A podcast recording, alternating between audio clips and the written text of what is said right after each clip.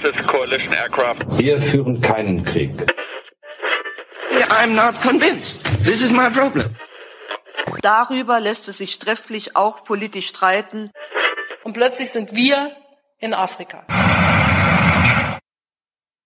Willkommen bei Sicherheitshalber, dem deutschsprachigen Podcast zur Sicherheitspolitik. Am Mikrofon wie immer Thomas Wiegold von Augen geradeaus, heute mit Ulrich Franke. Äh, Moment. Ulrich Franke. Den gibt's wirklich. heute mit Ulrike Franke mit E vom European Council on Foreign Relations. Frauke Sauer von der Universität der Bundeswehr in München. Carla Masulu, auch von der Universität der Bundeswehr in München. Wir müssen das, glaube ich, kurz erklären für die ZuhörerInnen. Rike ist kürzlich auf einen wissenschaftlichen Text, glaube ich, gestoßen, wo einer der Autoren Ulrich Franke heißt und sie erst irritiert war, weil ihr Name falsch geschrieben war und dann irritiert, weil sie das gar nicht geschrieben hat. Und dann stellte sich raus, es war jemand anders, der es geschrieben hat. Und es war halt sogar noch so zu meinen Themen größtenteils mit künstlicher Intelligenz und so. Insofern war es sehr lustig. Genau. Insofern Grüße an Ulrich Franke. Ich glaube, der sitzt irgendwo in, im Norden Europas und schreibt scheinbar spannende Sachen zu künstlicher Intelligenz. Heute haben wir zwei Themen. Wir reden über Private Military Companies. Jetzt fragen wir gleich mal, ob man Söldner sagen darf. Und wir reden über ein ganz heißes Eisen, das immer wieder gut ist für richtig Streit, nämlich über das Thema Zivilklausel an deutschen Hochschulen.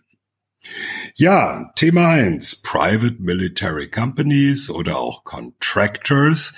Das ganze Thema ist in den vergangenen Tagen nochmal richtig ins Bewusstsein der Öffentlichkeit gerückt, als der scheidende, nein, inzwischen ist er ja weg, also als der frühere US-Präsident Donald Trump bei seiner Begnadigungsorgie am Schluss seiner Amtszeit auch einige Leute der berüchtigten Firma Blackwater begnadigte.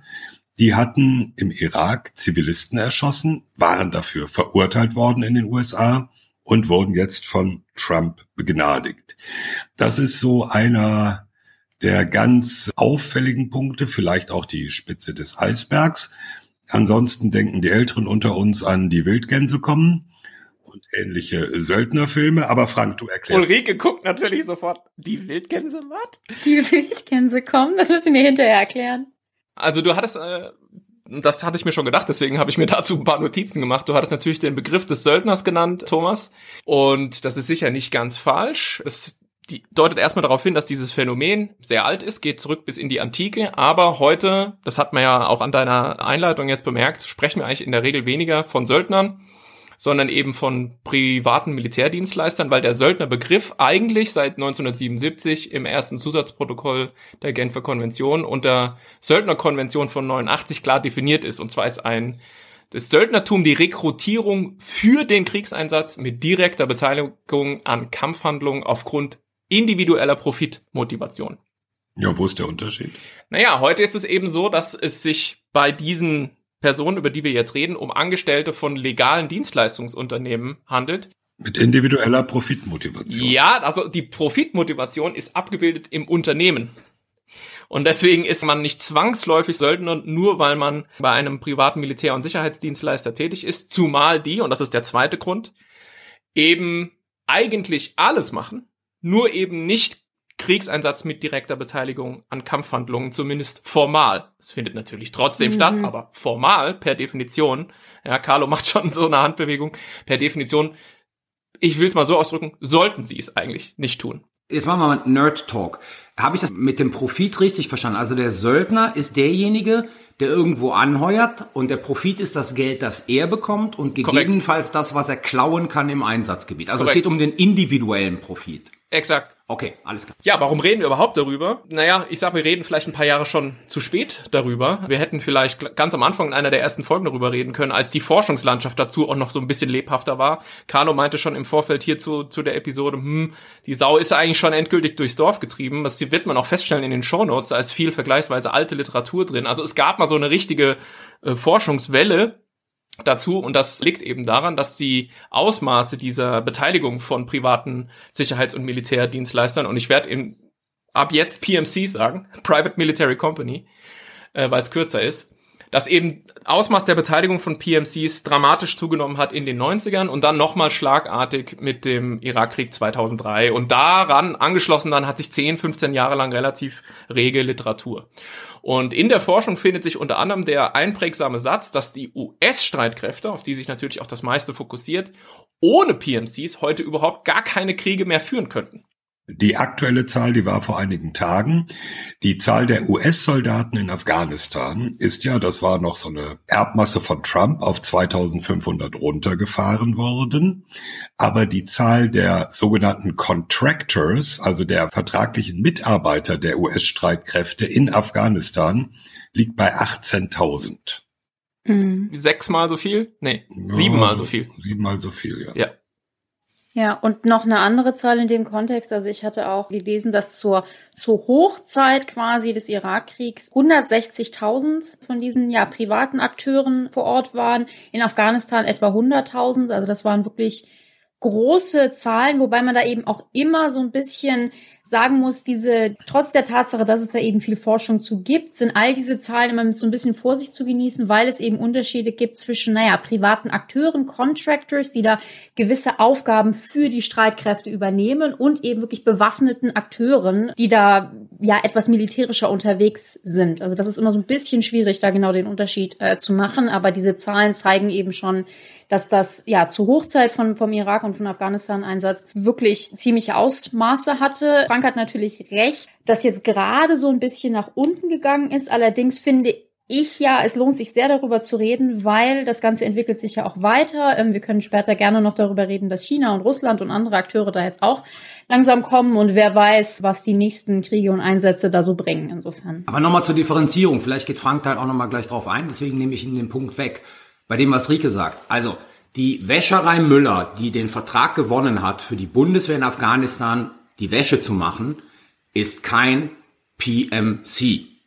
Aber die Personenschützer, die sozusagen hochrangige Leute im Irak begleitet haben, Blackwater zum Beispiel, das sind Private Military Companies, weil das waren Jungs mit Waffen im Anschlag. Ist fließend, ne?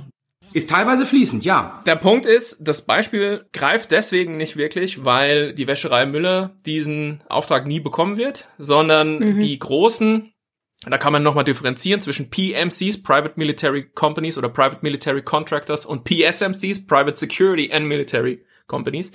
Die großen PSMCs, die also nicht nur im engeren Sinne Militärtätigkeiten machen, sondern sich mit Sicherheit beschäftigen was halt eben auch sein kann, der Geldtransport, der die Sparkasse abklappert, so ungefähr. Äh, die bieten ein so großes Portfolio an Dienstleistungen an, dass da die Wäscherei mhm. garantiert mit drin ist. Und deswegen kommt Lieschen mhm. Müller da einfach nicht zum Zug. Und deswegen ist das dann schon PSMC, äh, Tätigkeit, wenn die Wäsche gewaschen wird. So, und dann sind wir jetzt quasi bei dem Punkt, super Überleitung, als hätten wir es geplant, haben wir natürlich nicht, was die eigentlich machen. Und die machen eine Menge und nicht alles da hat Rike auch recht, hat unbedingt was mit sozusagen irgendwie dem Tragen von Waffen oder so zu tun. Grob geschätzt ein Fünftel sind bewaffnet dieser im Einsatz befindlichen Angestellten von diesen Unternehmen. Und ja, Dinge, die zum Beispiel eben nichts mit dem Tragen von Waffen zu tun haben oder der Ausübung militärischer Gewalt, sind solche Sachen wie Logistik, Kommunikation, Truppenversorgung im weiteren Sinne, dann Instandhaltung und Reparatur, auch von militärischem Gerät. Ausbildung und Training vor Einsätzen. Und, und dann kommen wir so an den Punkt, was Carlo jetzt schon sagte. Da wird man natürlich sozusagen eine Waffe dabei haben müssen. Objektschutz, Konvoischutz, Personenschutz. Das ist jetzt sozusagen nur mal ganz grob so das, was man sich da alles vorstellen kann. Und da sieht man ja im Prinzip, da geht es von zur Not den Konvoi verteidigen und zurückschießen bis ja, die halt die Latrine ausleeren und Wäsche waschen, so ungefähr. Und es gibt, das kommt auch noch dazu, das ist ein, ein Effekt der zunehmenden Technisierung der Streitkräfte, so ganz besondere Dienstleistungen, jetzt klatscht gleich Rike in die Hände, nämlich beispielsweise im Bereich unbemannte Systeme, Drohnenoperationen mhm. zum Beispiel. Das ist nämlich so, dass diese, dass diese Technisierung dazu geführt hat, dass viele Streitkräfte die Qualifikationen dafür gar nicht vorhalten können und deswegen einfach zu einem Dienstleister gehen und sagen, hey, wir kaufen bei euch die gesamte Drohnenoperation einfach ein und dann stellt der Dienstleister ähm, die Systeme und das Personal und fliegt im Prinzip dahin, wo zu fliegen ist und stellt dann die Ergebnisse dieser Operation, die Daten, die Bilder, was auch immer zur Verfügung, ja. So ähnlich macht's ja die Bundeswehr übrigens, das muss man an der Stelle sagen. Die Drohnen, die die Bundeswehr in Afghanistan und auch in Mali nutzt, das sind israelische Drohnen, die sind geleast, die werden betrieben von Airbus. Und Airbus verkauft sozusagen der Bundeswehr Flugstunden. Genau, wir sagen immer so, die leasen die Drohnen, die leasen eigentlich nee, gar nicht wirklich die Drohnen, die kaufen die Flugstunden. Die kaufen Flugstunden mhm. bei Airbus Defence and Space. Die stellen also dann die Drohnen dahin, garantieren so und so viel Flugstunden pro Monat kriegt ihr fix. Und nur das eigentliche Fliegen über dem Ziel, die Datenerfassung, die Datenauswertung und vielleicht irgendwann auch mal das ist dann Sonderthema, ein Waffeneinsatz, wenn es denn mal bewaffnete Drohnen der Bundeswehr gibt. Bewaffnete Drohnen der Bundeswehr, da müssten wir aber mal gesondert drüber reden. Da müssten wir mal eine extra Da gibt's doch Gesprächsbedarf, könnte ich mir vorstellen. oh, Carlos gerade gestorben. Das macht das Militär, aber sozusagen, dass das Ding fliegt, dass das Ding in die Luft kommen kann und alles drumrum macht eine private Gesellschaft. Wir haben am Anfang gesagt, Jo, Rika hat ja die Zahlen genannt. Beim Höhepunkt des Irakkriegs waren extrem viele, haben sich da rumgetummelt. Und in den letzten Jahren ist das so ein bisschen unter dem Radar verschwunden mit diesen, wo die noch immer massiv eingesetzt werden. Und sehr häufig ist bei der ganzen Pirateriefrage. Also mhm. viele oh. von denen sitzen sozusagen auf diesen Containerschiffen, bewaffnet und gegebenenfalls, wenn ein Angriff kommt, schießen dann halt auf die Piraten.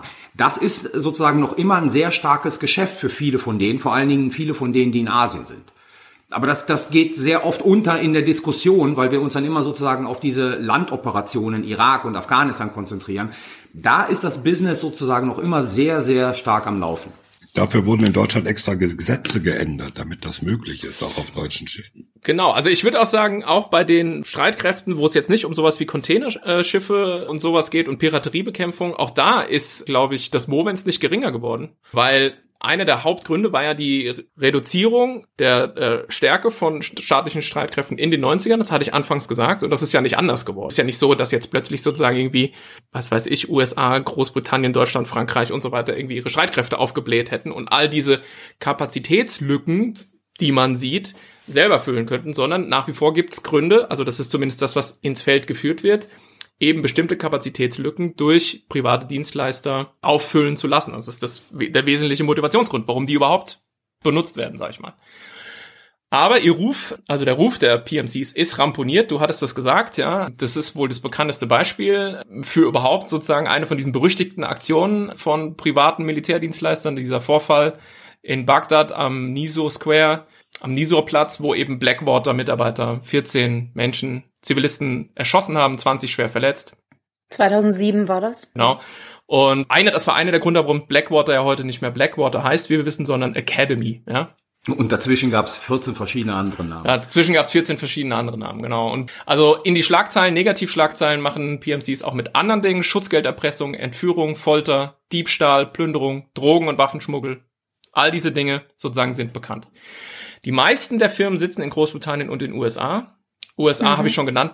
Also über Academy haben wir gerade gesprochen. Da gibt's noch, haben bestimmt schon viel gehört. Triple Canopy ist noch relativ bekannt.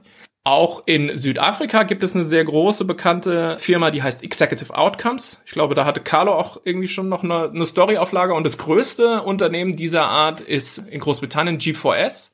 Da habe ich jetzt mhm. keine konkreten Zahlen, aber so die Größenordnungen sind sozusagen Hunderttausende Angestellte tatsächlich. Wobei die haben natürlich auch die Leute, die an der Sparkasse den genau. Bargeldautomaten genau. leeren. Oder die füllen. haben auch die London Olympics gemacht zum Beispiel. Genau. Die machen auch teilweise Gefängnisse. Das ist ja nochmal ein anderes Thema. Private ja. Gefängnisse sind ja auch unterwegs. Genau. Die G4S ist insofern interessant als das, ne, Thema Geschichte. Die gibt es oder die, die basieren sich auf eine Firma, die wurde 1901 schon gegründet. Also das, das geht alles schon ganz schön lange zurück, weil dieses, ja, dieses Söldnertum, auch wenn es es ja vielleicht nicht direkt ist, ja in der Geschichte, ja, eine große Tradition hat. Vielleicht sollte man sagen, nochmal zu, zur Einordnung jetzt, also bei Executive Outcome bin ich mir gar nicht mehr sicher, ob die noch existieren. Aber Executive Outcome ja, sein, ja. war natürlich so eine der ersten, die bekannt wurden, weil das waren Hired Guns. Das heißt also Regierungen in Afrika oder Oppositionsbewegungen in Afrika, also kommt immer drauf an, haben Executive Outcome gemietet, um bestimmte militärische Kampagnen in diesen Ländern durchzuführen. Das ist so ein bisschen ein Unterschied zu Blackwater, die ja sozusagen von der US-Regierung genutzt werden. Also bei Executive Outcome war die südafrikanische Regierung nicht involviert, sondern die sind von anderen Regierungen oder halt von Oppositionsbewegungen gemietet worden, bezahlt worden, um bestimmte Sachen in diesen Ländern durchzuführen. Und die hatten dann halt auch genau das gleiche, was du von Blackwater und Irak erzählt hast, ne? Also Plünderungen, Vergewaltigungen, ja. Massaker und Pipapom, bla bla bla. Und ich glaube, bei Executive Outcome war auch damals einer der Skandale, dass äh, der Sohn von Maggie Thatcher da irgendwie involviert war bei der Vermittlung von Aufträgen. Also das war vor ein paar Jahren auch nochmal so ein Riesenskandal in Großbritannien. Für die Jüngeren sagen wir, Maggie Thatcher war mal britische Premierministerin. das wissen auch die Jüngeren, also bitte. Ja, das ist ein super Beispiel, mit dem wir, auf das ich abschließend nochmal zu sprechen komme, wenn wir jetzt hier diesen deskriptiven Teil beenden. Ich sag nur noch sozusagen, äh, um das nachzuliefern, es ist schwer einen Überblick zu halten über den globalen Markt. Also es sind sicher tausend Firmen global oder mehr. Dazu gehören eben ganz kleine Operationen, genauso wie dieses G4S mit den irgendwie 100.000 Mitarbeitern in über 100 Ländern und irgendwie Milliarden Dollar von Umsatz. Gibt auch deutsche Firmen, wenngleich deutsche Firmen da keine hervorgehobene Rolle spielen, international aber auch. Da gibt es immer mal wieder, das muss man einfach sagen, wenn es Schlagzeilen gibt, Negativschlagzeilen. Ich denke da konkret an die Firma Asgard. Die war mal vor gar nicht allzu langer Zeit, ich glaube, der Spiegel hatte da irgendwie große Berichterstattung dazu oder so. Die haben auf jeden Fall irgendwie noch aktive Polizisten irgendwie angeheuert und naja, gut. Jetzt Fazit, bevor wir jetzt schon in diese Problematisierung tiefer reinsteigen und uns fragen, Gibt es da eigentlich nicht vielleicht irgendwie eine Form von Regulierung oder so? Fazit, es ist so, diese Dienstleister übernehmen alles Mögliche an Unterstützungsleistungen für das Militär, bewaffnet und unbewaffnet. Quasi alles, was nicht offensive Kampfhandlungen umfasst. So, und jetzt haben wir bei Carlo schon gelernt, so ist es natürlich nur formal. Natürlich gibt es diese Hired Guns immer noch und natürlich gibt es private Militärdienstleister, deren primäres Aufgabenfeld tatsächlich offensive Kampfhandlungen sind. Es ist allerdings so, ein Satz noch dazu bitte, Trotzdem, und da wird's dann eben knifflig, dann kommen wir dann in diese Regulierungsfragen rein und so weiter. Trotzdem sind die Zivilisten, ja. Also nur weil die ausgestattet sind wie reguläre Streitkräfte, kämpfen wie reguläre Streitkräfte, oft auch früher reguläre Streitkräfte waren, das sind ja oft Ex-Soldaten etc. Ausgebildet ja. sind, genau, wie reguläre mhm. Streitkräfte, sind sie keine nach Völkerrechtsauffassung Kombatanten, genießen dementsprechend auch nicht zum Beispiel den Schutz, den Kombatanten genießen, wenn sie zum Beispiel gefangen werden. Das heißt, Anwendung finden, das haben wir an dem Beispiel Blackwater gesehen, als Thomas gesagt hat, dass die äh, dafür Verantwortlichen für dieses Massaker in Bagdad äh, zu Verantwortung gezogen wurden, Anwendung finden innerstaatliche Rechtsnormen. Das heißt, sie wurden vor ein innerstaatliches US-Gericht gestellt und nicht etwa äh, unter Kriegsvölkerrecht sozusagen behandelt. Und ja, das wird dann relativ schnell sozusagen schwierig und tricky und die Beweisführung ist oft schwierig und manchmal gibt es innerstaatlich auch gar keine so richtigen Rechtsnormen, um mit solchen Fällen umzugehen. Und das wäre dann eine Sache, die wir jetzt im zweiten Teil dann auch noch diskutieren könnten, wenn wir uns fragen, was ist eigentlich gut und was ist schlecht. Ich will nur zwei faktische Sachen hinterher schieben, weil Frank gesagt hat, richtigerweise, diese Dinger wurden richtig groß, also die gab es schon immer, aber sie wurden richtig groß im Zuge der Reduzierung von Streitkräften und der bewussten Privatisierung bestimmter Dienstleistungen, die früher von Streitkräften selbst übernommen wurden. Das Attraktive für Regierungen, also vor allen Dingen für die USA, ist aber auch, dass zum Beispiel Blackwater nicht unbedingt aus dem Finanztitel des Pentagons bezahlt wird. Also sozusagen das, was der Kongress dann da verabschiedet, da verstecken sich Kosten in ganz, ganz anderen Posten, die eigentlich sozusagen zu den Kriegskosten dazu zu zählen sind. Aber durch haushalterische Tricks und je nachdem, welche Dienstleistungen die anbieten, kommen die gar nicht aus dem Budget des Pentagons. Zweiter Punkt. Man kann halt bei den Kosten eines Krieges auch ein bisschen Camouflage betreiben. Und der dritte Punkt, der nicht uninteressant ist, und das haben wir im Irak gesehen, Afghanistan auch, aber im Irak, glaube ich, war es sozusagen exemplarischer. Die tauchen natürlich auch in keiner offiziellen Statistik auf, gefallene amerikanischer Soldaten, weil es keine gefallenen ja. amerikanischen Soldaten sind.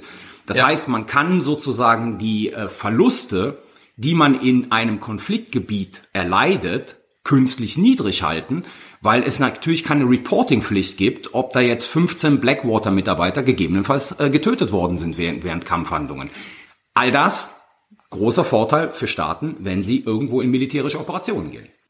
Naja, wir sind, wir sind jetzt schon sehr bei den, bei den Pro-Cons angekommen, was gut ist, aber ich wollte noch kurz abschließen, diese internationale Übersicht, weil mir das wichtig ist, weil wir haben jetzt eben gesprochen von den amerikanischen und den britischen Dienstleistern, die in der Tat da weltweit führend sind. Franzosen, Israelis, Australier haben auch einige von diesen Firmen, aber ich finde es noch erwähnenswert, dass eben China und Russland da in letzter Zeit auch deutlich aktiver wurden. Also in China, so wie ich das jetzt gelesen habe, ist dieses ganze äh, Business quasi erst seit 2010 ja legal, aber wir haben da jetzt auch schon eine, eine Gruppe, die nennt sich wohl DY, ähm, eine chinesische ja Privatfirma, ähm, die da aktiv ist. UY, DY, Doesn't matter.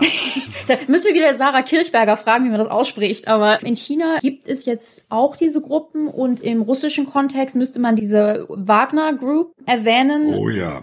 Und Libyen und Syrien. Genau, eine russische äh, Privatfirma. Und dann kannst du gleich hinzufügen, dass die Türkei gestern äh, angekündigt hat, sie werden bestimmte Gesetzesgrundlagen schaffen, dass demnächst auch PMCs, türkische PMCs erlaubt sind. Sprich, das könnte könnte eben auch wieder ein ja, Wachstumsbereich werden. Wir können das jetzt nicht voraussagen, aber also da tut sich doch einiges auf der Welt. Um nochmal auf den Punkt, auf die beiden Punkte zurückzukommen, zuerst die Carlo aufgeworfen hat.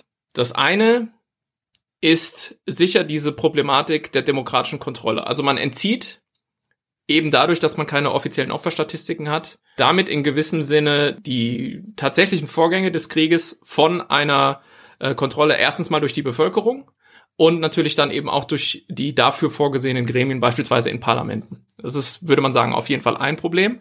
Und dann ist es eben die Frage mit dieser Kosteneffizienz. Also nochmal zur Erinnerung, die Argumentation lautet oft, wir haben bestimmte Kapazitätslücken und es ist günstiger, die aufführen zu lassen von einem privaten Dienstleister, als die eben über die eigenen Streitkräfte selbst abzubilden.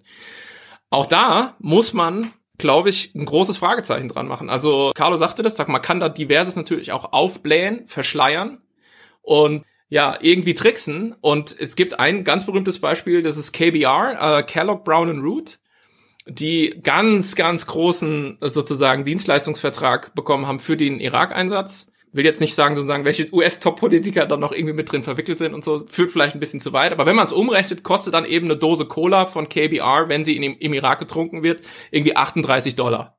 Und daran sieht man eben, irgendwas an diesem Argument der Kosteneffizienz scheint auch nicht wirklich zu stimmen. Darf ich eine Anekdote zu Kellogg Brown and Root? Ich sitze also 1993 in einem Hotel in Mogadischu richtig da UNOSOM 2, deutscher Einsatz, richtig Shithole. Das Hotel wurde von Jungs mit Kalaschnikow bewacht, aber örtlichen privaten Militärdienstleistern.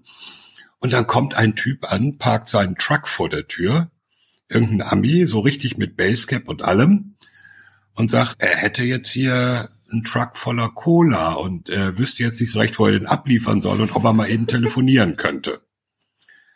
Was ein bisschen merkwürdig war, weil damals 93 konnte man in Mogadischu nur telefonieren, wenn man 80 Kilo schweres Satellitentelefon dabei hatte und sonst gar nicht. Und der war wirklich, der war von Nairobi mit seinem Truck durch äh, das nicht gerade friedliche Somalia bis nach Mogadischu gefahren. Wo wir gerade beim Anekdotenwissen sind, ich habe neulich einen Film geguckt, War Dogs heißt der. Da ging es auch um so zwei, äh, ja, so Gunrunner, so zwei Typen, die eben Pentagon-Aufträge äh, für Waffenlieferungen ergattert haben und die dann irgendwie auf abenteuerlichste Weise irgendwie durch die, durch die, über irgendwelche Grenzen gefahren haben. Der war gar nicht schlecht, egal. Wir, also ohne jetzt allzu weit abschweifen zu wollen, ich wollte eigentlich auf das hoch ernste Thema private Militärdienstleister ja. in demokratischen Systemen, bevor wir über Wagner und sowas reden, zurück und nur noch mal äh, vielleicht die Abstraktionsebene Ebene ein bisschen hochschrauben und sagen, private Militärdienstleister wie auch unbemannte Waffensysteme sind in gewissem Sinne zwei Seiten derselben Medaille, nämlich eine, in der Kosten und Risiken der Kriegsführung in Demokratien verschleiert und verborgen werden können. Und das Ergebnis ist natürlich, dass dadurch Kriegsführung in diesen Gesellschaften immer stärker entkoppelt wird von der breiteren Bevölkerung. Ja, weil mhm. wenn niemand mehr stirbt und gefühlt auch niemand mehr über den äh, Verteidigungsetat äh, bezahlen muss, dann ist natürlich, sagen wir so, sind die, die Checks and Balances, die die Bevölkerung gegenüber der Exekutive in solchen Fragen oder in Deutschland wäre es das Parlament, die Legislative ausübt, natürlich in gewissem Sinne verzerrt. Jetzt müssen wir, ehe ein falscher Eindruck kommt und alle sich beschweren, sagen, die Kosten, die Airbus der Bundeswehr in Rechnung stellt für den Drohnenbetrieb in Afghanistan, die sind natürlich im Verteidigungshaushalt abgebildet. Ja. Ja, ja. also das ist, nicht so, dass die irgendwo in irgendeinem anderen Haushalt verschwunden werden oder so. Das sind Kosten des deutschen Auslandseinsatzes, muss man halt dazu sagen. Und es hat natürlich, ich meine, Frank hat recht und also das ist jetzt sozusagen kein Pro-Punkt, ne? Es gibt ja Regierungen, deswegen auch der Einsatz von Wagner zum Beispiel, ne? In Libyen und so weiter. Also zum einen alle Argumente, die Frank genannt hat. Zum zweiten, wenn was passiert, hat natürlich eine Regierung immer die Möglichkeit, und so haben es die USA ja auch gemacht, zu sagen, das war ja nicht deren Auftrag. Ja, also es tut uns schrecklich leid, aber A sind wir nicht dafür verantwortlich, weil deren Auftrag war, ich sag jetzt mal Personenschutz oder XY. Dass die jetzt ein Massaker da begehen und irgendwie unschuldige Leute töten, können wir nichts dafür, ist deren Problem. Also man kann sich auch distanzieren von konsequent, äh, von sozusagen konkreten Auswirkungen von Kampfhandlungen, die durch diese Unternehmen begangen werden. Und das hat natürlich für eine Regierung auch immer einen großen Vorteil, weil man kann sich die Hände in Unschuld waschen. Ist das nicht potenziell, Teufelsadvokat hier, ähm, auch, kann das nicht potenziell auch dazu beitragen, dass Situationen deeskaliert werden? Ich denke ganz spezifisch an eine Situation, nämlich im Februar 2018 hatten wir doch in Syrien diesen Fall, wo wir zum ersten Mal seit ich weiß nicht wie lange eigentlich russische und amerikanische Truppen gegenübergestellt hatten. Und da sind ja auch russische Russen, formulieren wir es so, Russen bei gestorben bei diesem, bei, die, bei dieser Situation. Also eigentlich super gefährlich. Ich meine, Russland gegen die USA. Der dritte Weltkrieg ähm, steht vor der Tür.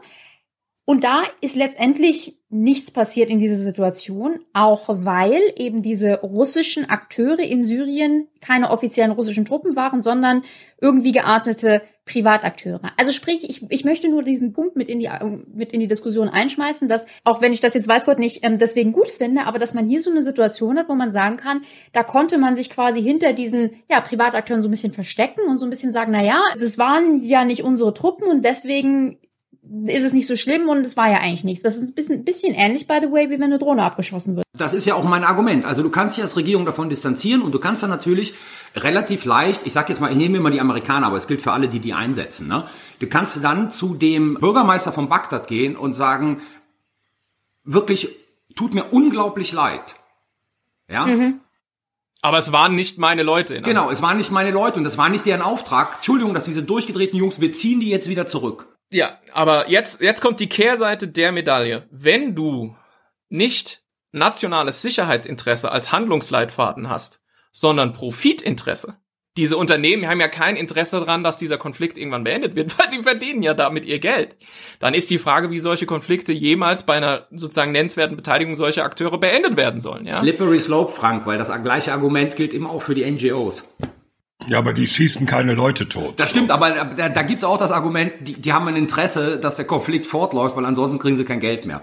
Der Punkt ist ein wichtiger, ja. Um mal bei dieser Thematik zu bleiben. Wenn jetzt der Eric Prince von Academy durch Washington läuft und sagt, ich weiß, die US-Streitkräfte wollen da raus. Ich mache euch einen super Deal. Academy übernimmt diese gesamte Kiste. Wir fahren für euch den gesamten Afghanistan-Einsatz. Ihr könnt die regulären Streitkräfte nach Hause holen. Und der Präsident kann dann sich feiern lassen mit einer Ticker Parade. I brought the boys and girls home.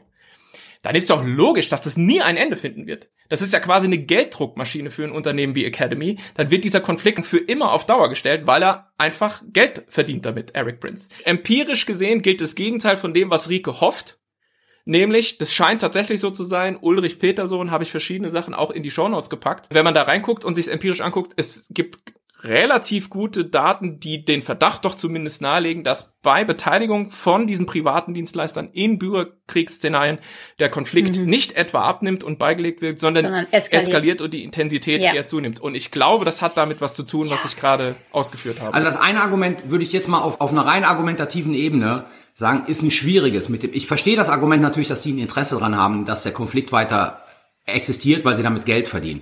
Letzten Endes ist aber natürlich die Frage, who calls the shots? Und da ist natürlich, wenn die Amerikaner entscheiden, aus Afghanistan rauszugehen, ist das eine politische Entscheidung. Und dann wird sozusagen eine Firma noch Geld verdienen, indem sie möglicherweise diesen Abzug organisiert oder Sachen beim Abzug macht und begleitet und vielleicht Lobbyarbeit machen, dass die noch weiter in Afghanistan bleiben kann, um bestimmte Aufgaben zu übernehmen. Aber letzten Endes ist es die Politik, die hier bestimmt. Hm. Ich wollte jetzt noch mal eine Frage stellen, weil ich das nur im Dämmerwissen habe.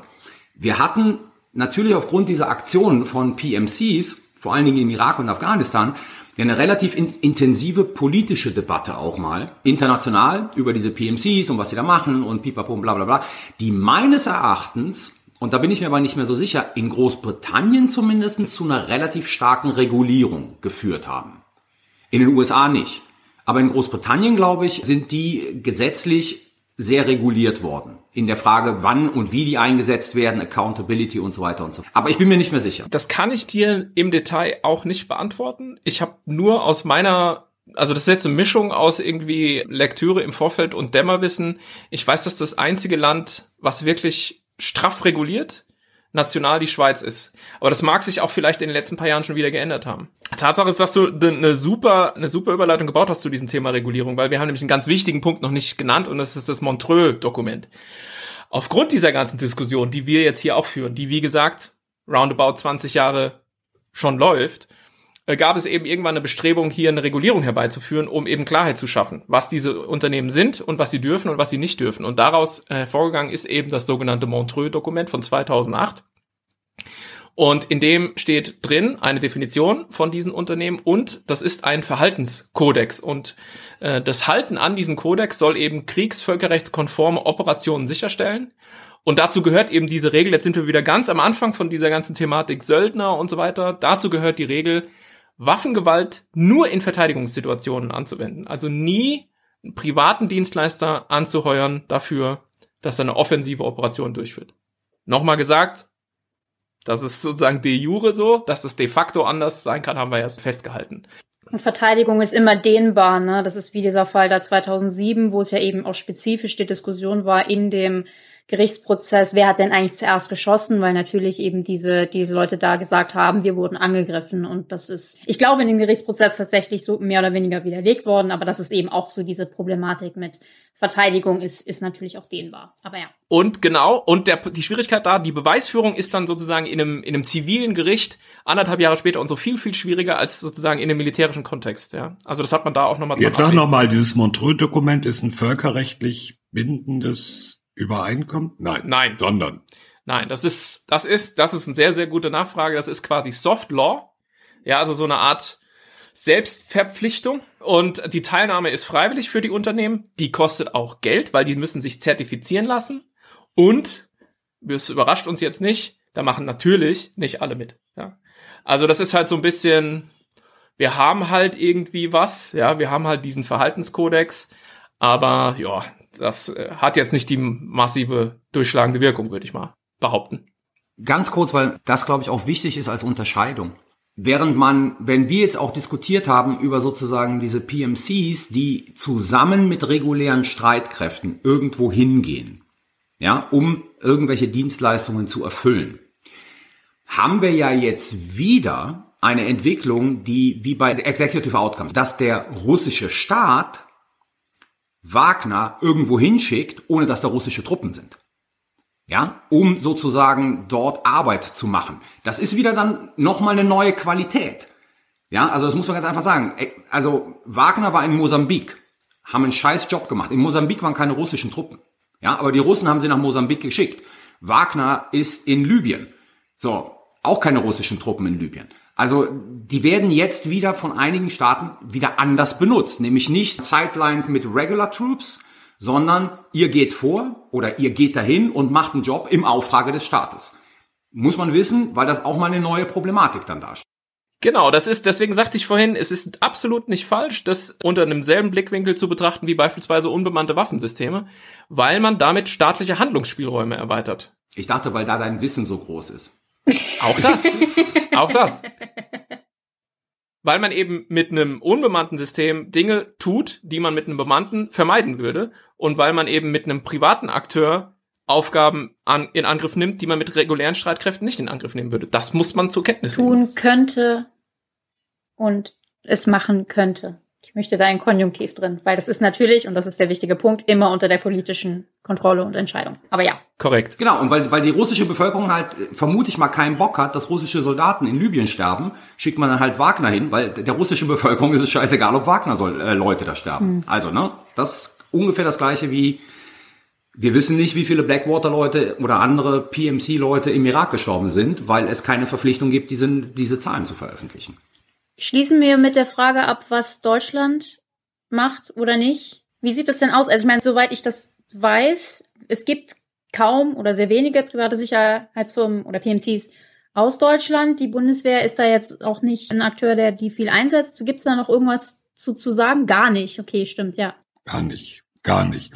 Die Bundeswehr hat natürlich Privatunternehmen, die sie in Auslandseinsätzen unterstützen. Airbus hatte ich schon genannt, für den Betrieb der Drohnen. Das gilt aber auch für Rheinmetall, die in Afghanistan Fahrzeuge instand setzen. Also ähm, der Dingo, der Patrouille gefahren ist, inzwischen ist es ja ziemlich zurückgefahren, aber der Patrouille gefahren ist in Afghanistan, der kam dann in die Inst und ab einer bestimmten Stufe hat dann nicht mehr der Hauptfeldwebel dran geschraubt, sondern ein ziviler Mitarbeiter von Rheinmetall. Das hatte unter anderem auch Garantiegründe, dass also die Firma sagt, ab einem bestimmten Level gehen nur unsere eigenen Mechaniker daran. Und dann, ja, die sind aber nicht da. Na gut, jetzt sind sie da und ähnliches.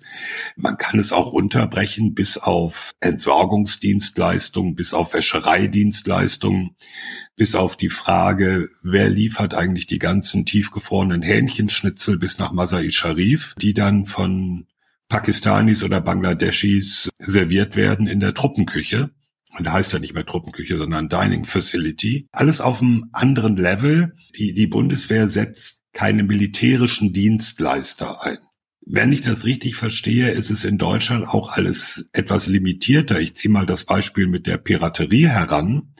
Als die Piraterie vor Somalia Hochzeiten hatte, was ja auch zu dem Bundeswehreinsatz Atalanta oder Beteiligung an dieser EU-Mission damals geführt hat, vor zwölf Jahren, 13 Jahren, da kam die große Diskussion, sind bewaffnete Sicherheitsteams auf deutsch geflaggten Schiffen überhaupt zulässig? Und gab eine große Debatte. Es wurden gesetzliche Bestimmungen geändert bis hin zur Gewerbeordnung. Es gab die Frage, müsste nicht die Bundeswehr, nein, die Bundeswehr geht nicht, aber müsste nicht die Bundespolizei paar Bewaffnete auf so einen Containerfrachter setzen? Und das mündete dann darin, dass es eine vorsichtige Öffnung gab für bewaffnete Zivilisten, muss man sagen, die so ein Containerschiff sichern. Die wiederum alle auch zertifiziert werden müssen in Deutschland, ne? wenn ich das richtig Die in, in Deutschland habe. nach der Gewerbeordnung zertifiziert sein müssen ja. oder eine Zulassung haben müssen. Allerdings, das gilt dann nur für Schiffe unter deutscher Flagge. Mhm. Und das ist ein vergleichsweise geringer Teil der von deutschen Reedereien betriebenen Schiffe. Und ob die Marshall Islands das vielleicht anders sehen, wer auf ihren auf Schiffen unter ihrer Flagge rumläuft, ist dann noch eine ganz andere Frage. Da kommen wir aber an einen Punkt, den ich als völkerrechtlicher Laie auch gern nochmal aufwerfen möchte. Frank, du hattest ja gesagt, es sind keine Kombatanten. Sie unterliegen nicht dem Schutz des Kriegsvölkerrechts. Also bei Gefangennahme haben sie nicht die Rechte wie ein gefangen genommener Soldat, sondern sind aus Sicht der Gegenseite einfach gefangen genommene Verbrecher im Grunde genommen. Ich weiß nicht, ob das eine praktische Auswirkung hat, aber wenn in einer solchen Mission der zivile Techniker irgendwie in die Hände der Gegenseite fällt, dann können die genauso sagen, du bist böser ausländischer Spion. Nee, nee, nee, nee, nee. Du machst ja böse ähm, Dinge und wir erschießen. Also der Techniker ist ja wahrscheinlich, es gibt ja auch noch dieses sogenannte, es gibt ja die, äh, das ist aber jetzt wirklich, jetzt alle Völkerrechtlerinnen und Völkerrechtler heulen jetzt auf da draußen. Also es gibt ja auch noch sozusagen so, so eine bestimmte Abstufung, zum Beispiel, ja, wie sagt man, so der Klerus im Militär oder eben Sanitätsdienste im, im Militär oder eben technische Unterstützung. Und das sind keine Kombatanten. Aber auch keine Zivilisten. Ich glaube, und das ist, jetzt lehne ich mich wirklich aus dem Fenster, ich glaube, das ist das, was man als Non-Kombatant, im englischen Sprachraum zumindest kenne ich sozusagen so eine Dreistufung. Zivilist, Non-Combatant, Combatant. Bin mir nicht hundertprozentig sicher, ob das jetzt so stimmt. Aber ich würde sagen, nur weil da jemand sozusagen jetzt irgendwie bei der Drohne das Rad gewechselt hat oder so, ist der jetzt nicht in irgendeiner Weise da rechtlich belangbar. Nein, aber ich kann den Personenschützer festnehmen und nach den sozusagen Standards des Landes Ja, genau. Also wenn er eben, wenn er Recht gebrochen hat, ja, wenn er nur irgendwie rumstand und sozusagen in die Luft geguckt hat, genau, dann natürlich nicht, ja. Ja, wobei das Ganze wird natürlich noch dadurch komplizierter, dass äh, sozusagen in vielen dieser Konflikten die Konfliktpartei ja auch keine staatliche ist. Ja. Aber wir stellen fest, so eine richtige Regulierung gibt's eigentlich nicht. Nein, nein, nein. Also ich glaube, dieses Montreux-Dokument sollte man auch nicht zu hoch hängen. Ähm, das ist sicher besser als nichts und es ist eine gute Richtschnur und es gibt sicher Staaten, die dann die Unternehmen, die in, auf ihrem Territorium registriert sind, auch äh, sozusagen da dran anhalten, sich daran zu binden und so weiter und so fort. Aber man sollte sich eben nicht der Illusion hingeben, dass das irgendwie eine rechtlich bindende Regulierung ist, die man irgendwie dann auch sanktionieren und durchsetzen kann. Das Zweite, was ich mitnehme, die vergangenen 10, 15, 20 Jahre haben wir überwiegend über die USA und vielleicht Großbritannien geredet. Und jetzt müssen wir zunehmend über Russland und eventuell auch China reden. Das ist möglich. Okay, das war schon verwirrend genug, aber jetzt wird es noch ein bisschen verwirrender. Reizwort, Zivilklausel, könnt ihr alle auf euren Bullshit-Passwort-Bingo-Karten ausstreichen? Haben wir noch gar nicht so häufig irgendwie erwähnt bei Sicherheitshalber. Nee, haben wir noch gar nicht erwähnt. Wird, wird auch höchste Zeit. Das heißt, so aus meinem laienhaften Verständnis, es gibt ja etliche, ich glaube, das ist eine sehr deutsche Debatte, es gibt etliche deutsche Hochschulen, die haben eine solche Zivilklausel, wo sinngemäß drinsteht, wir forschen nicht fürs Militär. Das wird irgendwo ein bisschen schwierig bei Sachen, die sowohl zivil als auch militärisch genutzt werden können. Ein wichtiges Stichwort zunehmend ist künstliche Intelligenz. Steuern die nur das fahrerlose Auto oder steuern die auch den Killerroboter, um auch das Passwort mal reinzubringen? Bingo! Wir fragen mal, wir fragen mal jemand, der an einer Uni arbeitet. Carlo, ich glaube, die Bundeswehruniversität hat keine oder? Meine Punchline nimmst du mir vorweg. Ich bin ein großer Fan der Zivilklausel. Es bleibt mehr Geld für die Universitäten der Bundeswehr übrig. Also, die Zivilklausel, was ist das? Die Idee ist eine sehr, sehr alte und kommt aus der Friedensbewegung. Und zwar der aus den 80er Jahren, ne? also Nachrüstung und so weiter und so fort. Die die Idee propagierte, dass eigentlich an deutschen Universitäten und das hatte was natürlich mit im Zuge der Nachrüstung, was aus der Sicht der Friedensbewegung eine Aufrüstung war, zu tun, dass an deutschen Universitäten eigentlich nicht militärisch geforscht werden sollte. Und deutsche Universitäten eigentlich auch kein Geld äh, von Verteidigungsministerien oder aber auch Rüstungsfirmen zur Forschung annehmen sollte. Die erste Universität, die dann diese Zivilklausel verabschiedete, war die Uni Bremen und zwar 1986.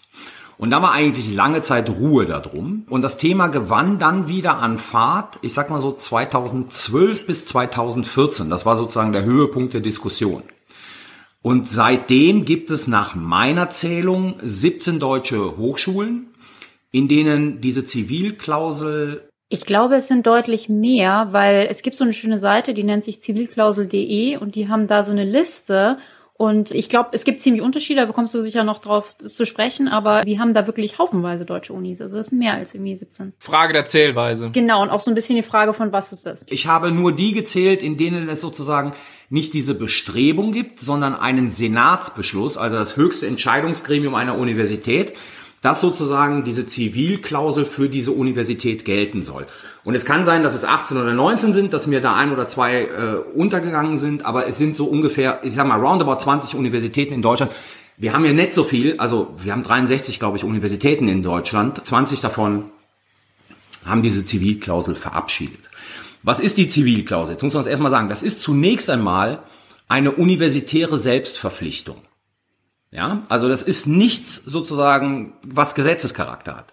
Das ist eine universitäre Selbstverpflichtung, in der sich die Universität verpflichtet, dass an ihrer Universität ausschließlich für zivile Zwecke geforscht werden soll. Es gibt teilweise auch noch sozusagen Beschlüsse, wo gelehrt werden soll, auch noch drin steht. Ja, aber wir lassen das mal mit der Lehre weg. Wir konzentrieren uns nur auf die Forschung. Und die lehnen jede Beteiligung von Wissenschaftlern oder Forschungseinrichtungen in ihrer Universität ab, die zur militärischen Nutzung geeignet sind, beziehungsweise deren Zielsetzung die militärische Nutzung ist. Das ist im Prinzip die Zivilklausel. Also wir haben viele Universitäten in der Bundesrepublik Deutschland, in denen äh, das beschlossen wurde. Es gab einige Universitäten, wo es sozusagen durch Studenten, meistens waren es studentische Initiativen in diesen Universitäten, bis hoch zu dem Senat gekommen ist. Der Senat dann aber eine solche Klausel nicht verabschiedet hat. Warum ich das erwähne ist, Das ist, das ist deshalb wichtig, weil es auch eine Reihe von Universitäten gibt, in denen diese Zivilklausel zwar nicht verabschiedet worden ist, in denen aber sozusagen eine Grundstimmung vorherrscht, dass man eigentlich keine von keine Forschung für militärische Nutzung beziehungsweise kein Geld für Forschung mit militärischer Zielsetzung entgegennehmen soll. Ich bin ja absolut Unwissende, was das angeht, weil ich auch nie in Deutschland studiert habe und mir ist es noch nicht so richtig klar, was denn eigentlich militärischer Zweck oder militärische Nutzung ist. Weil ich habe mir eben auf dieser Seite zivilklausel.de mal angeguckt, die Formulierungen bei den verschiedenen Hochschulen. Und das sind dann oft so Formulierungen wie keine Forschungsvorhaben, die erkennbar einem militärischen Zweck dienen. Und da habe ich drüber nachgedacht, was ist denn? Also ich, ich verstehe das jetzt im Ingenieursbereich, wo man sagt, wir forschen jetzt nicht spezifisch irgendwie Raketen. Fine. Aber mit Raketen kann man ja auch Satelliten ins Weltall transportieren. Stimmt, okay, also, sorry. Also wir, wir erforschen jetzt nicht spezifisch irgendwie Sprengköpfe, jetzt Waffen, genau. Ja, Aber klar. was mir nicht klar ist, was ist denn zum Beispiel mit sozialwissenschaftlicher Forschung?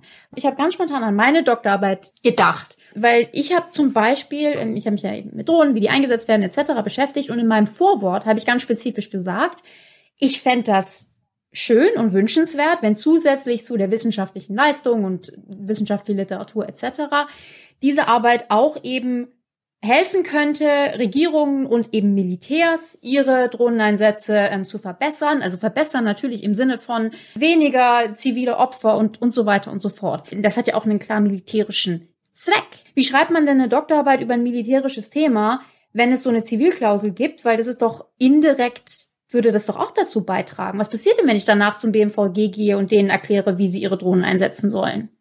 Also in dem Zusammenhang interessiert deine Doktorarbeit einen toten Hund.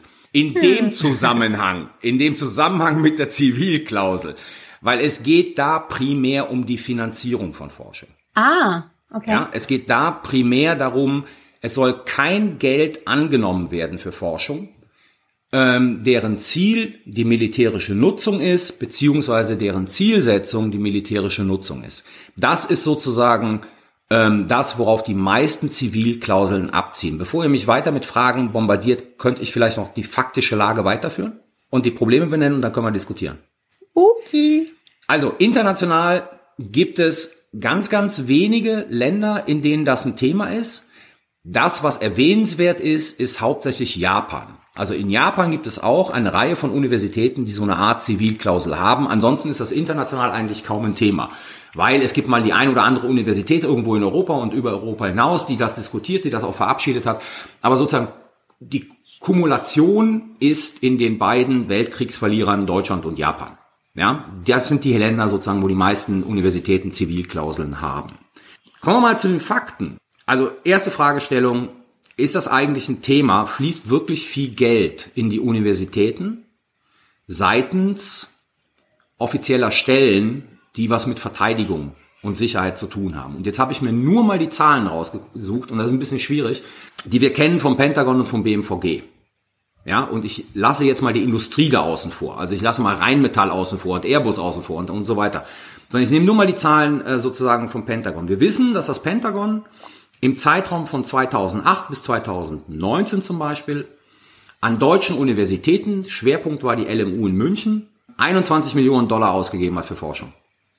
Ist nicht so besonders viel in einem Zeitraum von zehn Jahren und es kumuliert sich sozusagen auf die LMU in München. Das BMVG ist sehr zurückhaltend mit Zahlen, redet nur von einem hohen zweistelligen Millionenbetrag. Insgesamt oder pro Jahr? Pro Jahr, 2019. So, und das vergleicht man mal mit dem Drittmittelaufkommen an deutschen Universitäten im Jahr 2019. Deutsche Universitäten haben 7,9 Milliarden Euro insgesamt an Drittmitteln im Jahr 2019 eingeworben. Die konkrete Summe, die seitens Pentagon gestreckt über zehn Jahre, BMVG 2019, wo wir die nicht wissen, was jetzt hohe zweistellige Millionensummen angeht, ist jetzt nicht so dramatisch groß. Moment. Die Drittmittelsumme, die du insgesamt genannt hast, ist ja Staat und Industrie. Genau, ist Staat und Industrie, richtig. Deswegen ist der Vergleich so ein bisschen problematisch, weil halt eben auf der anderen Seite jetzt eben die Airbus Defense and Spaces, die Rheinmetalls und so weiter nicht mit drin sind. Ja, aber ich kann diese Tabelle des Deutschen Hochschulverbandes da reinbringen über Drittmittelaufkommen und ihr werdet sehen, dass Deutsche Forschungsgemeinschaft, der Bund, Länder und andere offizielle, also wie EU, Horizon und äh, die Forschung, wie hießen nochmal, FP, FP7 und so weiter, die größten Geldgeber sind für deutsche Universitäten. Also die Industrie selber ist da auch auf einem nachrangigen Rang. Also, whatever. Es ist jetzt nicht so dramatisch viel, also egal wie man es zählt, im Vergleich zu den 7,9 Milliarden Euro. Es gibt eine Reihe von offenen Fragen, die sich mit diesen, mit dieser Zivilklausel stellen. Das eine ist, es wird argumentiert, dass die Zivilklausel im Prinzip gegen Artikel 5 des Grundgesetzes verstößt. Freiheit von Forschung und Lehre. Meinungsfreiheit. Ja? Es ist nicht geklärt, was eigentlich passiert. Und wir hatten so Berichte im Spiegel, dass selbst Hochschulen die die Zivilklausel haben, weiterhin Geld vom BMVG oder von der Industrie annehmen für Forschung mit militärischen Zwecken. Also es ist eine Selbstverpflichtung der Hochschule, es ist aber überhaupt nicht geklärt, was eigentlich mit denen passiert, die sich dieser Selbstverpflichtung entziehen. Von daher, ich habe das jetzt nicht genau bei allen 20 nachgeschaut, aber sozusagen die Zivilklausel wird de facto unterlaufen und wird de facto nicht eingehalten bei vielen dieser Universitäten. Dritter Punkt, und das ist, glaube ich, der größte Punkt, ist natürlich der Dual-Use-Charakter. Ja, also natürlich kann es sein, dass ich vom BMVG Geld bekomme, weil ich Panzerung untersuche. Also wir haben zum Beispiel, ich sag's mal ganz blöd, ne, wir haben diesen Typen bei uns an der Uni, der ist jetzt emeritiert, der letzten Endes daran forscht, wie man Gebäudewände härtet. Also als es in Afghanistan einen Anschlag auf die deutsche Botschaft gegeben hat, ist er nach Afghanistan gefahren, hat danach gemessen, ist wieder zurück nach München gegangen, hat Wände gebaut, hat da Sprengstoff dran gepappt und hat Kavum gemacht. Boys, ja, und hat dann irgendwie rausgefunden, wie stark müssen jetzt die Wände in der deutschen Botschaft sein, dass auch ein großes Kavum nicht dazu führt, dass dieses ganze Gebäude kollabiert. Das hat natürlich Auftraggeber, was Auswärtige Amt, BMVG hatte Interesse dran. So, ist das jetzt militärische Forschung oder ist das nicht militärische Forschung? Was mache ich mit Forschung zu Satelliten, die zivil ist? Und die ist so bahnbrechend, dass das Militär kommt und sagt, boah, geil, das nehmen wir jetzt auch. Ja, also die Dual-Use-Problematik ist eine Problematik. Jetzt kommt noch Folgendes dazu. Nur als Sotisse. Zwei Sachen als Sotisse und dann gehen wir in die Diskussion. Ähm, das BMVG gibt auch Geld an psychologische Institute, um PTBS hm. erforschen zu lassen. Hm. So, um sozusagen erforschen zu lassen, wie kann man Soldaten besser davor schützen, mit PTBS wieder nach Hause zu kommen, oder wie kann man PTBS besser behandeln. Was ist denn das jetzt? Militärische Forschung? Weil es geht um den Soldaten, ja, es geht darum, dass er im Einsatz nicht schwer geschädigt wird.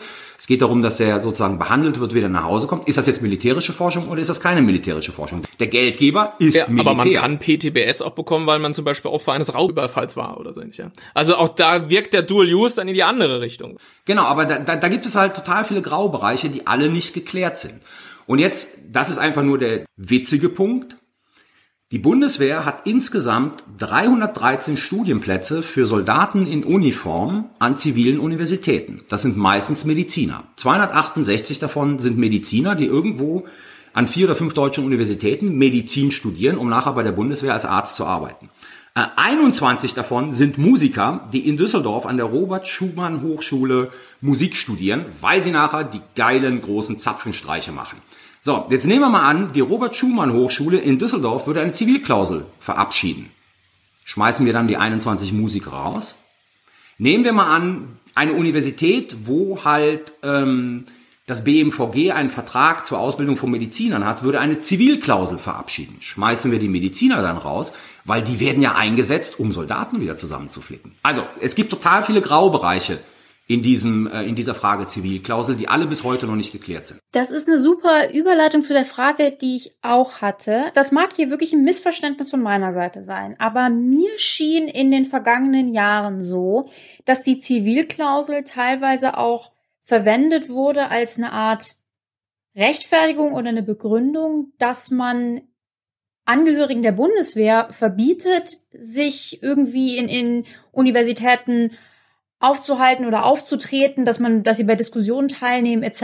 Habe ich das falsch verstanden? Weil für mich klang das immer so, als als würden manche Leute quasi sagen, unsere Hochschule hat eine Zivilklausel und deswegen kann jetzt hier General XY von der Bundeswehr nicht an der Podiumsdiskussion teilnehmen. Oder ist das dann noch mal was was anderes? Also so dieses Verhältnis zur Bundeswehr, ähm, das habe ich noch nicht so richtig verstanden. Das ist noch mal was anderes. Ich sag mal so, die, die meisten Zivilklauseln, die verabschiedet wurden, äh, wurden verabschiedet aufgrund studentischer Initiativen.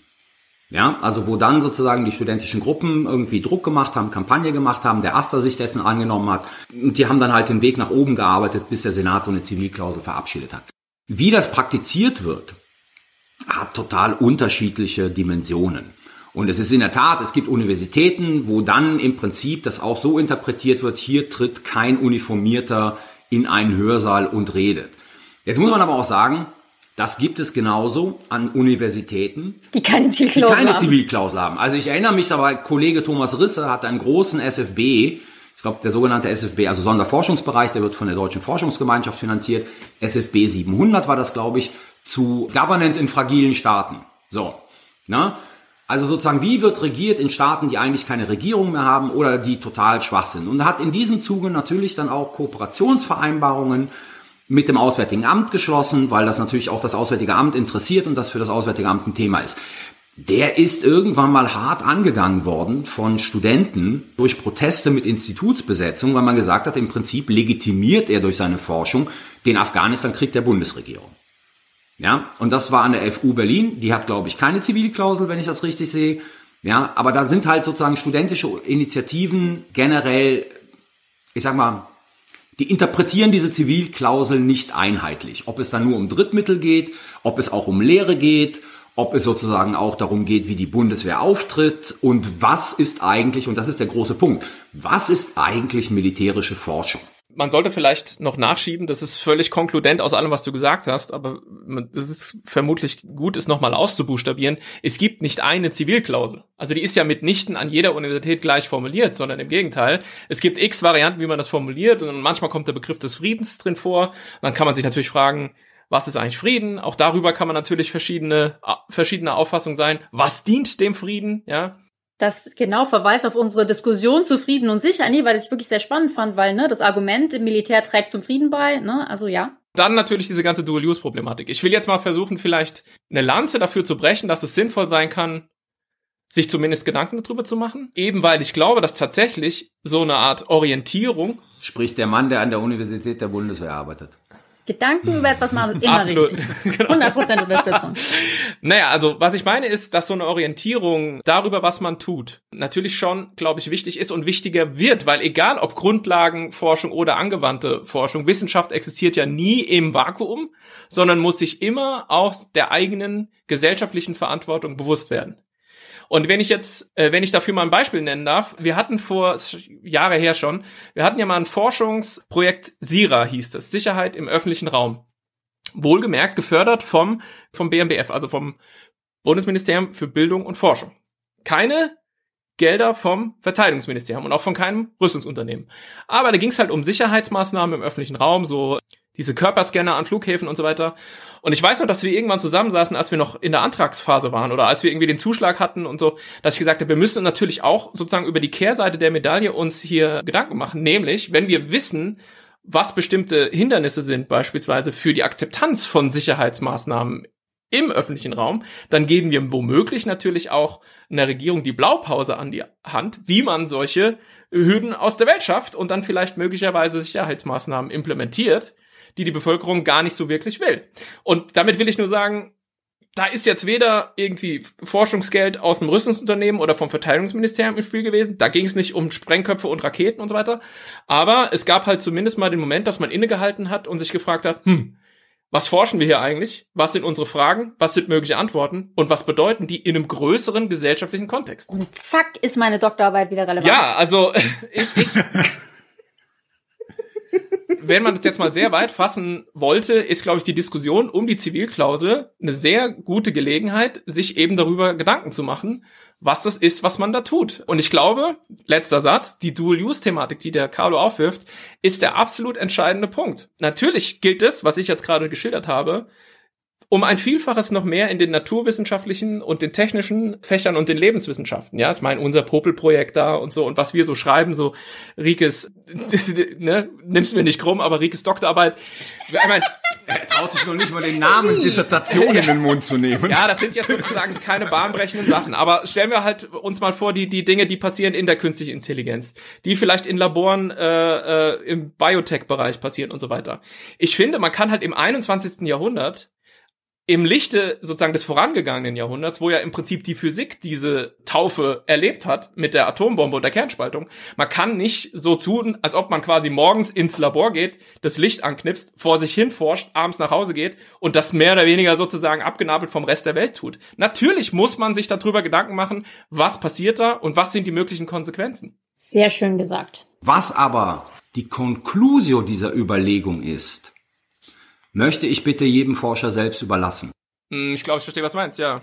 Klar, Wissenschaft und Freiheit von Wissenschaft und ja, ja. Klar. Genau, genau. Also, dass man darüber reflektieren soll, was sozusagen möglicherweise mit dem, an was dem man forscht, passiert in welchen Bereichen, das teile ich völlig. Der Punkt ist nur, ich muss akzeptieren, dass unterschiedliche Menschen zu unterschiedlichen Ergebnissen kommen. Ja, und ich karikiere das mal. Ich muss halt einfach akzeptieren, dass es Kollegin XY gibt, die sagt, ja, ja, es könnte sein, dass das, was ich hier forsche, irgendwie dazu beiträgt, demnächst mit einem Einsatz noch mehr Tote zu produzieren.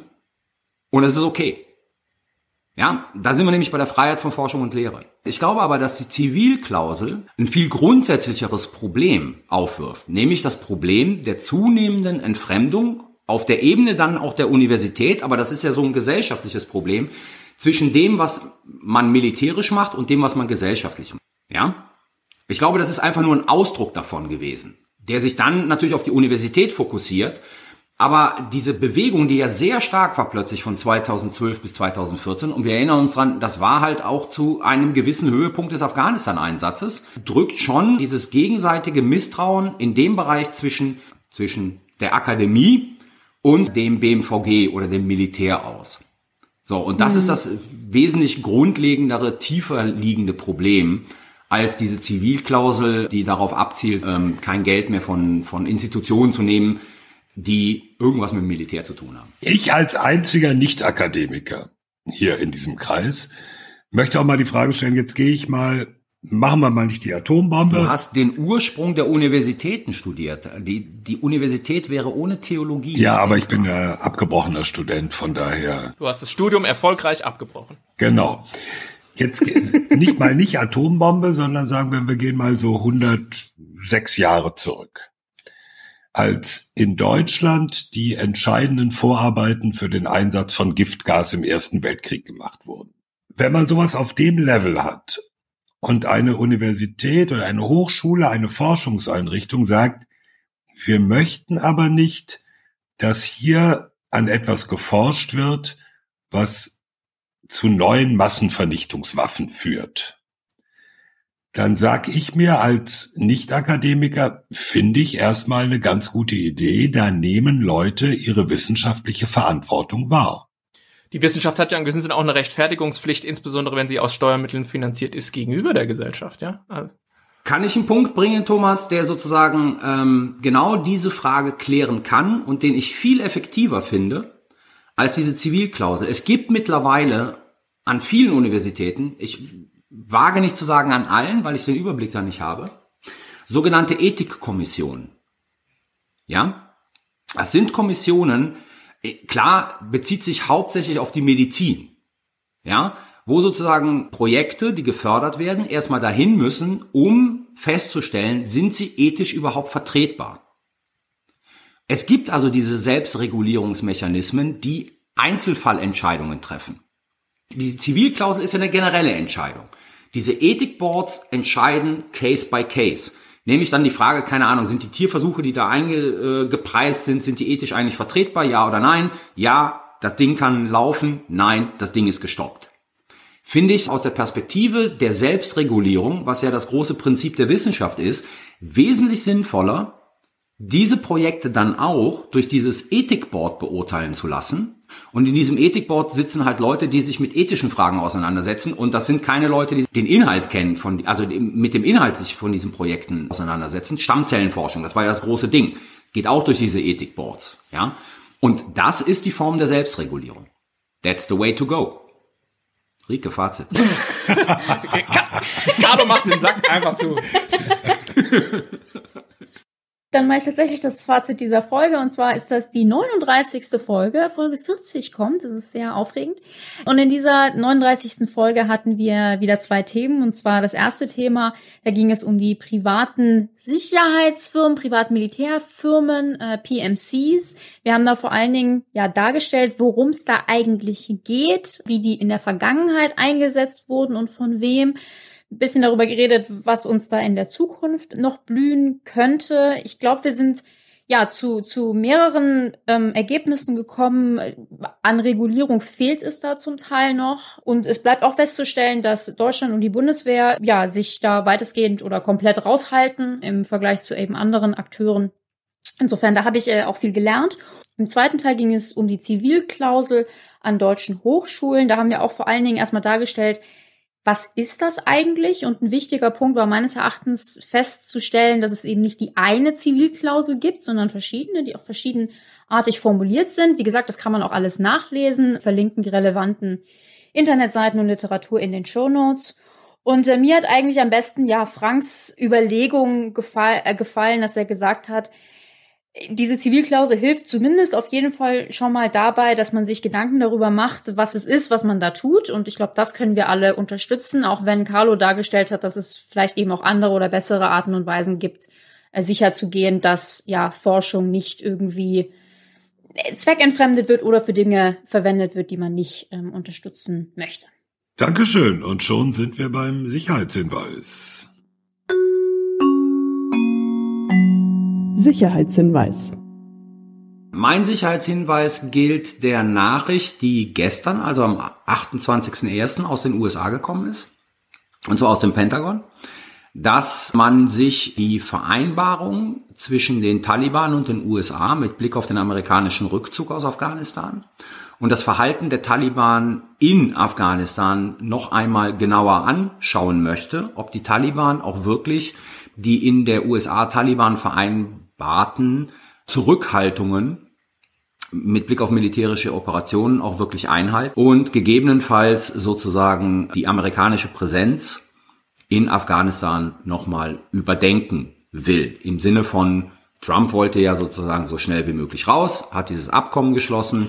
Das ist nur positiv interpretiert worden seitens der Trump-Administration. Die Biden-Administration hat jetzt einen realistischeren Blick, hält an dem Ziel des Abzugs aus Afghanistan weiter fest möchte aber sozusagen jetzt nochmal einen Review-Prozess haben intern, ob dieses Taliban-USA-Dokument auch seitens der Taliban wirklich eingehalten wird. Also von daher, es kommt ein wenig Bewegung in diese Frage, ähm, wann ziehen sich und wie ziehen sich die Amerikaner aus Afghanistan zurück.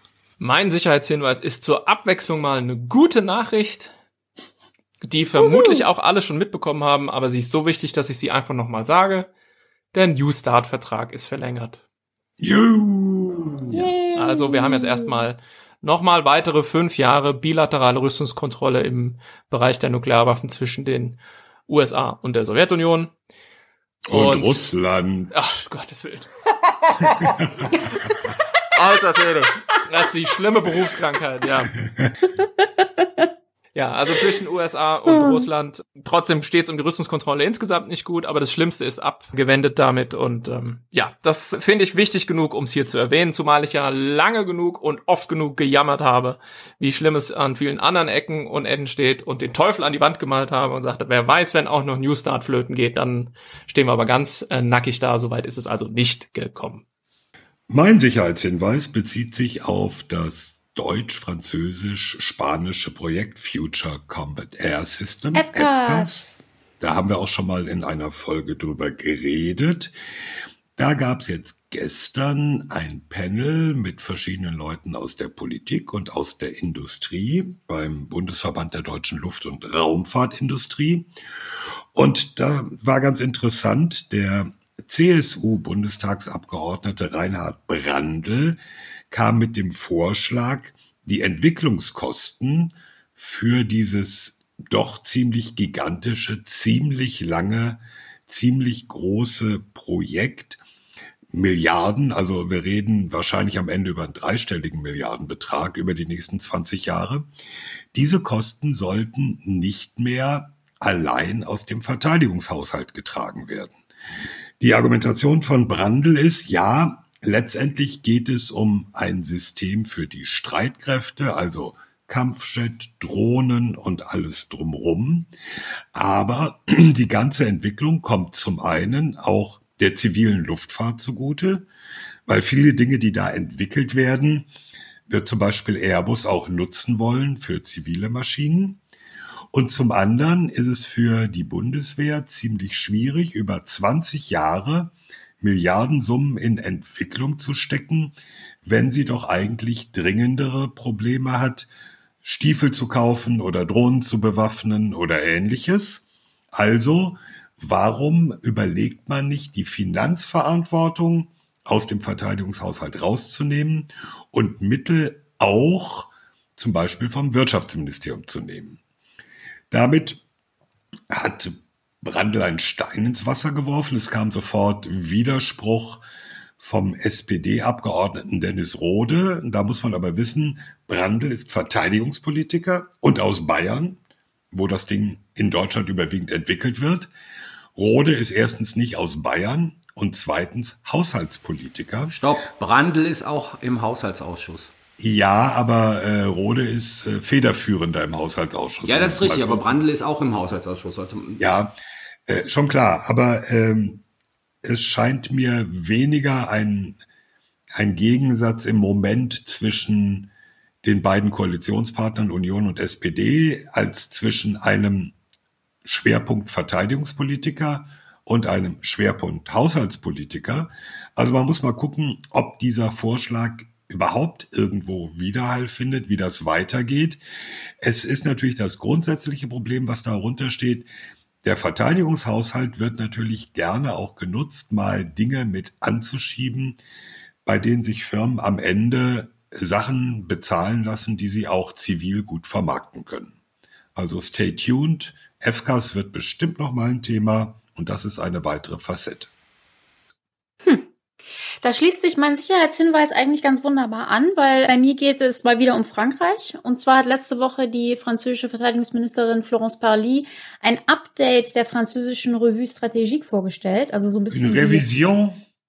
das heißt nicht anders, ja. Eine Nouvelle?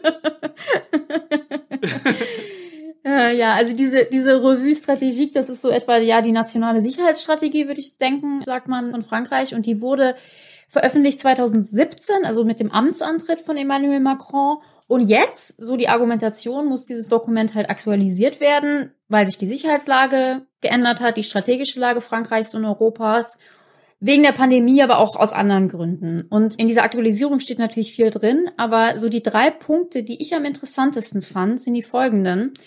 Und zwar das erste, Frankreich warnt die Europäer davor, jetzt wegen der Pandemie die Verteidigungsausgaben wieder sinken zu lassen. Und da kommt FKs auch so ein bisschen mit rein, weil die Franzosen haben immer Sorge, dass die Deutschen das letztendlich dann doch nicht stemmen wollen.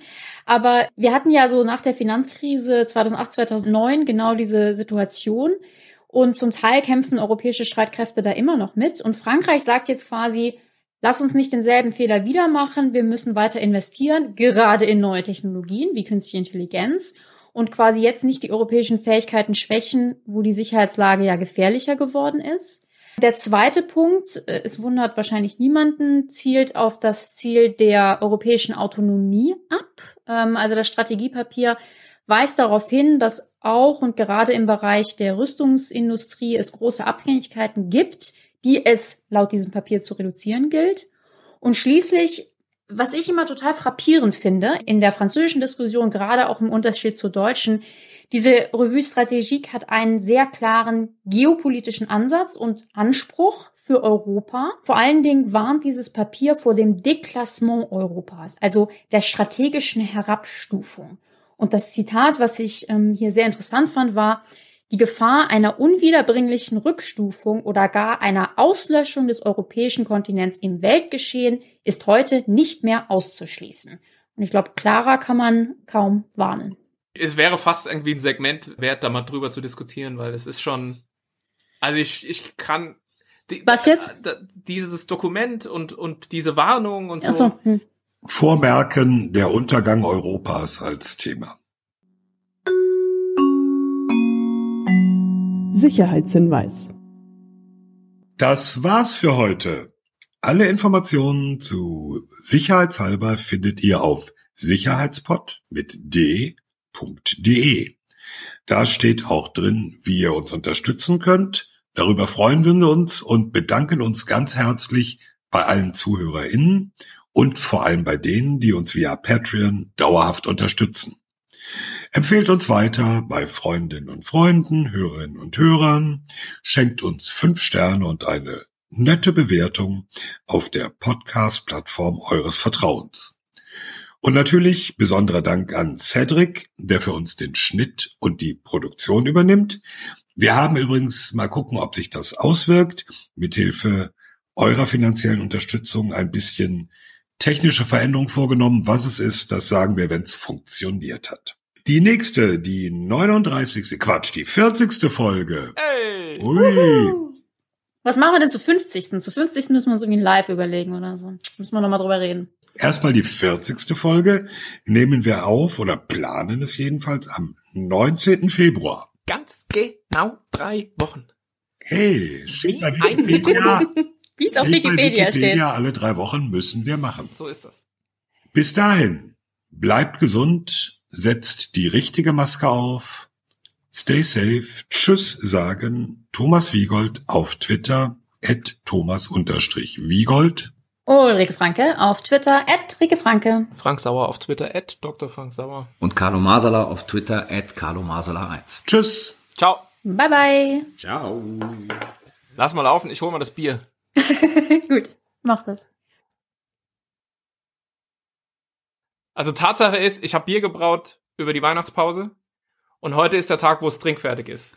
Aber es schmeckt nicht. Oh, Moment. Wie viel Liter habt ihr denn davon gemacht? Also nee. Oh Gott.